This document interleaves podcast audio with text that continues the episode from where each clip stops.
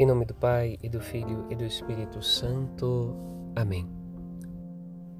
Meu querido irmão, minha querida irmã, neste sábado nós somos convidados a refletir com o que nós queremos nos comprometer.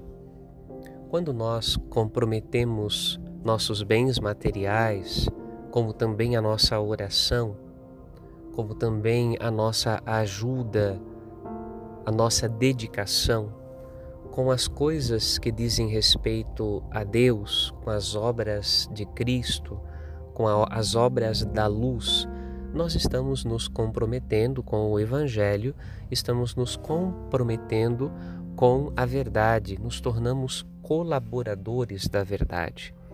Também é verdade que quando nós investimos materialmente, espiritualmente, naquilo que não é bom, naquilo que não é justo, confiamos em quem age mal, declaradamente age mal e se compromete com as obras das trevas, nós também estamos nos tornando cúmplices da maldade.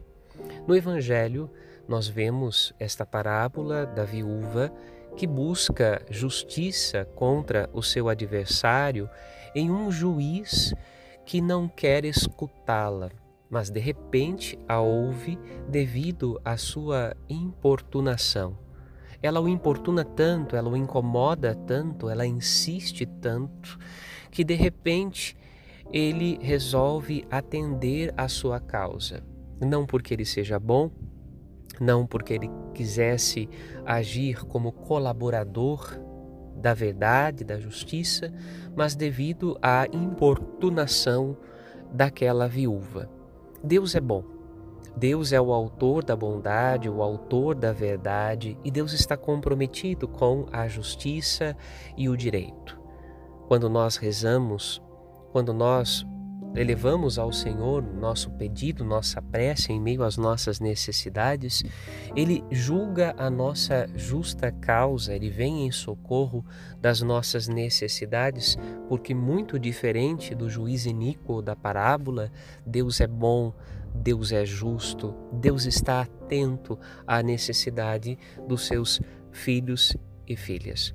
Mas a grande pergunta com a qual Jesus encerra esta passagem do Evangelho desse sábado é essa: mas quando o Filho do Homem vier, ele vai encontrar fé sobre a terra?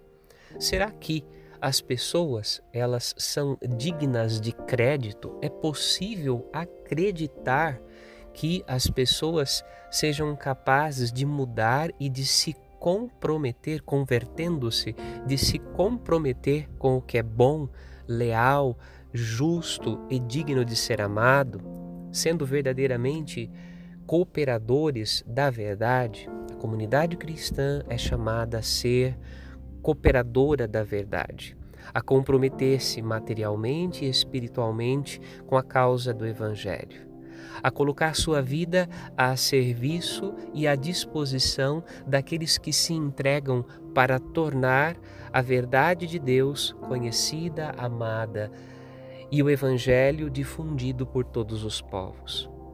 Peçamos ao Senhor que trabalhe em nosso coração. Em primeiro lugar, para que nós nos comprometamos com o bem e deixemos de lado as obras das trevas para não sermos cúmplices da maldade. E por outro lado, que nós possamos desenvolver na comunidade cristã uma experiência de Deus tal que seja possível acreditar, acreditar no ser humano, como Deus acredita em nós.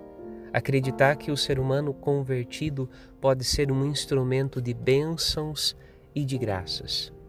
Amém.